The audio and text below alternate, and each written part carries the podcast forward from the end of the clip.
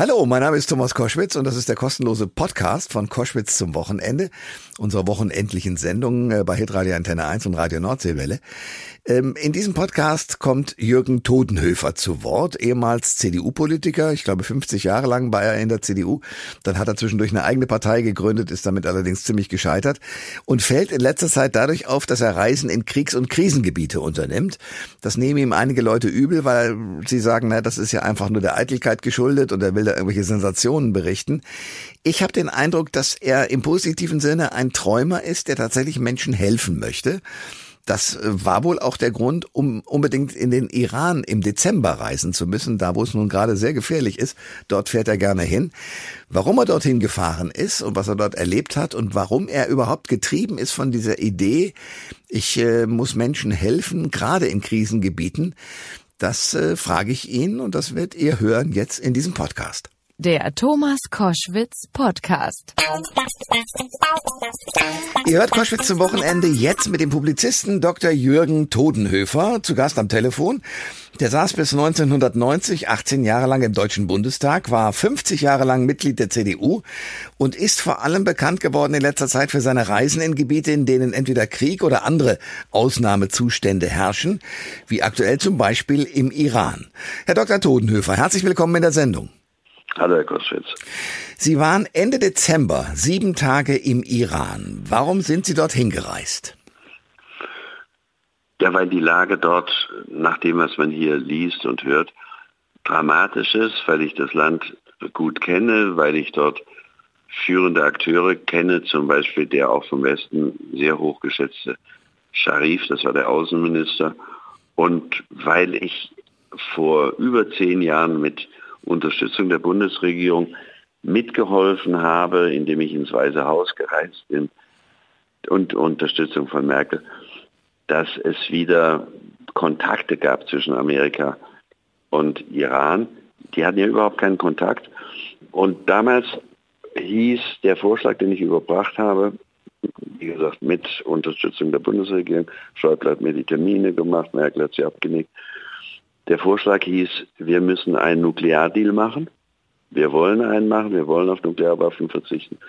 Und er hieß, wir wollen Freundschaft mit den USA und wir wollen die USA im Kampf gegen den Terrorismus unterstützen. Und äh, ich bin dann teils privat, als Tourist, mit Freunden, mit meiner Tochter immer wieder mal dort gewesen.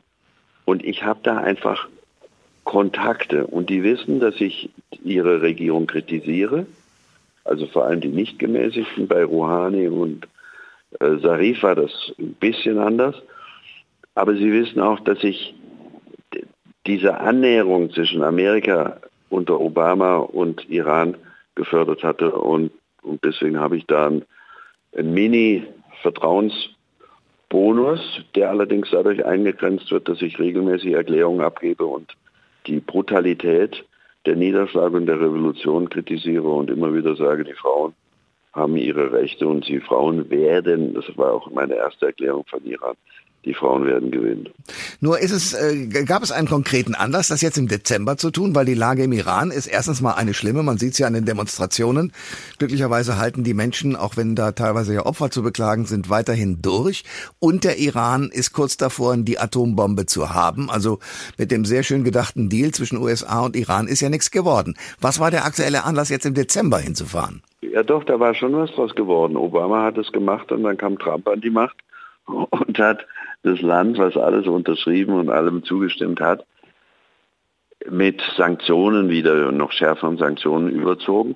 Und das führte dann dazu, dass die in Anführungszeichen gemäßigten Rouhani Sarif von der Macht gewählt wurden und jetzt richtige Hardliner dran sind. Also da haben wir kräftig mitgewirkt. Und ich, ich habe manchmal den Eindruck, die USA haben kein Interesse dran, dass es dort eine gemäßigtere Regierung gibt. Und und der jetzige Anlass ist ja gerade die Dramatik. Ich, ich meine, alle westlichen Journalisten haben das Land verlassen.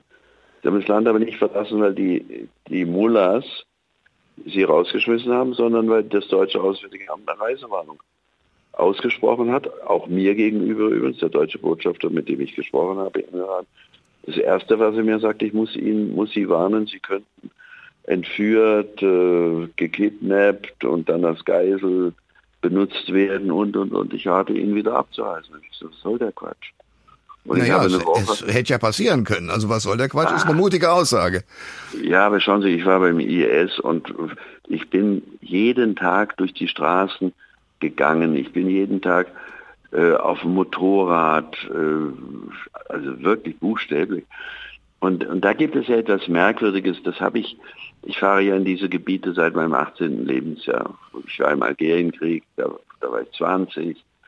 Und das, das Merkwürdige ist, wenn Sie in ein Kriegsgebiet fahren, ist die Banalität des Bösen. Da wird nicht überall geschossen, da wird nicht überall demonstriert.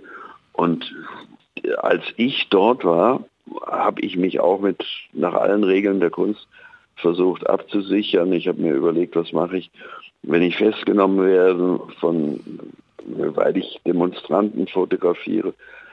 Aber in der Woche, in der ich da war, konnte ich mich völlig normal, nicht begleitet von Geheimdiensten. Ich meine, nach, nach dem 18. Krieg, den ich jetzt miterlebt habe, weiß ich, wann Geheimdienste mir folgen. Da brauchen sie nur an irgendeiner Autobahn irgendwann wieder zurückfahren und abbiegen. Da sehen Sie, wer Ihnen nachfährt.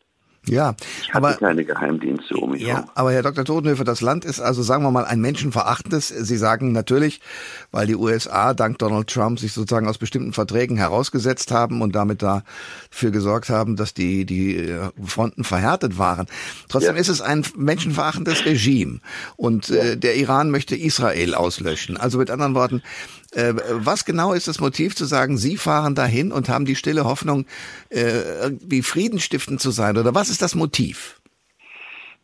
Ja, also das mit dem Israel auslöschen halte ich für einen, einen törichten Spruch. Ich, immer wenn es irgendwann mal bei früheren Reisen in irgendeiner Ecke eine Veranstaltung von 20 Leuten gab oder wenn ich in der Moschee in Teheran mir einmal das Freitagsgebet angehört habe und dann langsam ins Meditieren verfiel, kam am Ende ein Spruch, der mich dann immer hochschüttelte und aufwachte, der hieß, Tod Amerika, Tod Großbritannien, Tod Israel.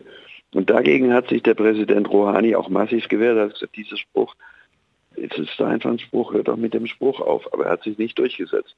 Jetzt will ich aber doch mal wissen, warum reisen Sie als einzelne Person in ein Land, in dem gerade ein teils äußerst blutiger Konflikt ausgetragen wird? Also was ist Ihre Motivation für eine solche Reise?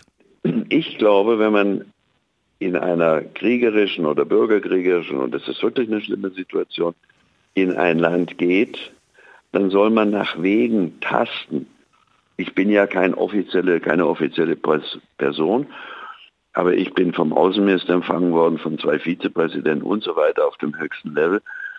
Da kann man raustesten, wo was geht und wo gar nicht. aber was soll denn gehen? Also nochmal die Frage, was konkret war denn also der ich sage Ihnen, was gehen kann. Ja. Ich sage Ihnen, was, was, was gehen kann. Und wofür? Ich sage Ihnen die drei Gespräche. Äh, Sie machen mir hier auch Vorwürfe, aber das ist ja alles egal. Ich sage Ihnen die drei Hauptthemen, die ich hatte. Das erste Thema war, jeder tote Demonstrant ist eine Niederlage dieser Regierung. Und da müssen Sie immer, immer dran denken. Zweites Thema war, ich habe gesagt, wir müssen den, Sie müssen den Nukleardeal hinkriegen. Und da sagen die natürlich, ja, der Westen kommt ständig mit Zusatzforderungen. Und der Westen, mit dem ich ja auch spreche, also da berichtet natürlich niemand, mit westlichen Politikern spreche. Und der Westen sagt, ja, da gibt es irgendwelche finsteren Sachen, die müssen sie noch aufklären. Also schiebt sich einer die Schuld zu. Ich sage, sie müssen das, sie müssen den Deal unterschreiben. Und das hat auch der Bundeskanzler neulich, als der iranische Botschafter auf einer Pressekonferenz ihm, ihm sagte, hallo, wir könnten doch auch Gas liefern, die haben zweitgrößten Gasvorräte der Welt. Und er hat gesagt, unterschreiben Sie das Ding. Also das ist ein Kernthema und ich habe darauf hingewiesen, dass wenn, die, ich glaube nicht, dass sie eine Atombombe bauen, aber wenn sie das machen würden, dass dann die Hölle los ist und dass das nicht geschehen darf. Und das dritte Thema, was ich habe, was ich ein bisschen vorsichtiger behandeln muss, ich habe bei drei Intensivgesprächen dafür geworben, dass eine berühmte Frau, ich darf den Namen, ich nenne den Namen nicht, um das die Aktion nicht zu gefährden, die zu Jahrzehnten Gefängnis, ich drücke mich vage aus, verurteilt worden ist, die krank ist, Herzoperation hatte, dass die freigelassen wird. Und ich habe das immer wieder und, und sehr insistierend vorgetragen. Bei dem einen Gespräch hat der Vizepräsident sogar während meines Gesprächs den Generalstaatsanwalt angerufen und um Vorlage der Akten gebeten. Und ich bin jeden dritten Tag im Kontakt mit der iranischen Regierung oder mit dem iranischen Botschafter und fasse nach und frage, wie geht es weiter? Ich weiß, das geht Monate sowas, aber ich gebe das nicht auf. Ich will, ich möchte diese Frau rauskriegen, die nicht auf der Straße kämpft, aber ich, ich möchte, dass die auch mal zeigen, dass es da irgendwo Barmherzigkeit, das ist ja ein wichtiger islamischer Begriff, taucht in jeder Sura auf, stattfindet. Und ich sage, wenn ich nur diese eine Frau oder ihr helfen könnte, hm. dann hat sich alles gelohnt. Es gibt im Koran einen Satz, wenn du einen Menschen rettest, so ist es, als hättest du die ganze Menschheit gerettet. Trotzdem ja, frage ich mich, warum begeben Sie sich in diese Situation? Was ist Ihr persönliches Motiv? Ich habe verstanden, dass Sie sagen, naja, wenn ich einen gerettet habe, dann habe ich vielleicht die gesamte Welt gerettet, sagt man im Koran. Aber Ihr persönliches Motiv zu sagen, ich begebe mich immer wieder in diese Gefahr und bringe auch meine Familie ja in diese Gefahr, was ist das Motiv? Ja, das habe ich nicht geahnt, dass meine Familie in Gefahr kam. Mein Motiv ist ein ähnliches wie Ihres, nämlich A, journalistische Neugier, B, ich bin ein ausgesprochener Friedensfan. Und ich glaube immer, dass es bei Konflikten Lösungen gibt, dass, dass man auch, diese Konfrontationen sind ja so schlimm und, und so brutal, auch wenn sie jetzt nicht in Teheran so häufig sind und auch wenn Teheran weitgehend, oder zumindest in der Zeit, in der ich dort war, ruhig war, ich, ich habe sogar Verfassungsvorschläge mir erlaubt zu machen und die Leute haben zugehört und sie haben ernsthaft zugehört, weil sie auch wissen, der Mann hat 60 Jahre politische Erfahrung. Ich habe teilweise eine längere politische Erfahrung als, als meine Gesprächspartner gehabt. Mhm. Ich war ja älter als sie. Und ich glaube, man kann was erreichen. Und ich war jetzt in Afghanistan bei den Taliban, weil mir ein NGO-Mensch gesagt hat, da gibt es eine ortskräftigen, ortstätigen Familie, das sind elf Leute, da ist einer vom IS anderthalb Jahre jeden Tag unter Wasser ausgepeitscht worden. Die Bilder wurden seiner Familie geschickt und und als er seinen Sohn dann rausgekauft hat für ein paar hunderttausend, die wollten ursprünglich eine Million, kamen die Taliban an die Macht. Und die Taliban haben sich auch ihre Gedanken gemacht, warum die, der IS den so gefoltert hat und die kamen dann halt zum Ergebnis, dass der eine höhere Rolle bei den Deutschen gespielt hat, als man denken konnte. Und dann bin ich zum Taliban-Außenminister gegangen und habe, ich habe in, in, in, Afghanistan zwei Waisenhäuser, also das sind dann auch Ergebnisse. Bin hingegangen, habe gesagt, hallo, ich habe in Afghanistan schon Lebensmittel, Leitlieferungen und Waisenhäuser und die kostenlos. Und jetzt geben Sie mir mal Ihr Wort, dass Sie mir auch mal helfen. Und dann schaute der mich an und dachte, schlimm kann es ja nicht sein. Hat mir sein Wort gegeben. Und dann habe ich gesagt, ich will diese elf Leute rauskriegen. Und dann wurde das, weil ich selbst den Wahltag verpasst habe, weil ich dann noch eine Woche gewartet habe, weil die nicht rauskam. Und dann wurde das immer misstrauischer und dann habe ich ihn auf sein Ehrenwort hingewiesen. Und dann sind wir mit einer Woche nach der Bundestagswahl oder zehn Tage mit den elf Ortskräften, denen die Bundesregierung nicht geholfen hat. Und die Kataris haben die dann erster Klasse aus dem Land geflogen und sie sind jetzt in Deutschland. Und was ich vielleicht auch noch sagen sollte, die Fahrt vom da, wo sie waren, die haben sich versteckt. Ich wusste auch nicht, wo sie waren, diese elfköpfige Familie. Die Fahrt zum Flughafen fand statt in einem katarischen Fahrzeug, eskortiert von Taliban auf Pickups, die mit Maschinengewehren die Freilassung einer deutschen Ortskraftfamilie sichergestellt hat, die eine wichtige Rolle für die deutsche Bundesregierung gespielt hat. Ich habe nie einen Brief von der Regierung gekriegt. Aber für die elf Leute habe ich das Leben geändert. Die wären nie mehr rausgekommen, weil gerade als der Sohn frei war, kamen die Taliban an die Macht. Ja. Also musste ich mit den Taliban verhandeln. Natürlich habe ich das gemacht. Also, das sagt Dr. Jürgen Todenhöfer, der lange Zeit bei der CDU war, den viele in, in Sorge als äh, Politiker wahrnehmen, der möglicherweise ja zwar friedensbewegt, aber mit merkwürdigen Mitteln unterwegs ist, der aber als Journalist sagt, ich will wissen und helfen können, auch in Ländern, in die man eigentlich nicht reist und dafür Shitstorms und Gefährdungen eingeht. Spannender Mann bei Koschwitz zum Wochenende. Herr Dr. Todenhöfer, ich danke das für das Gespräch.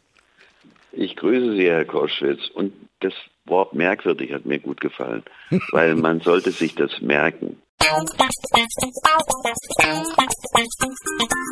Alle Informationen zur Sendung gibt es online auf thomas-koschwitz.de.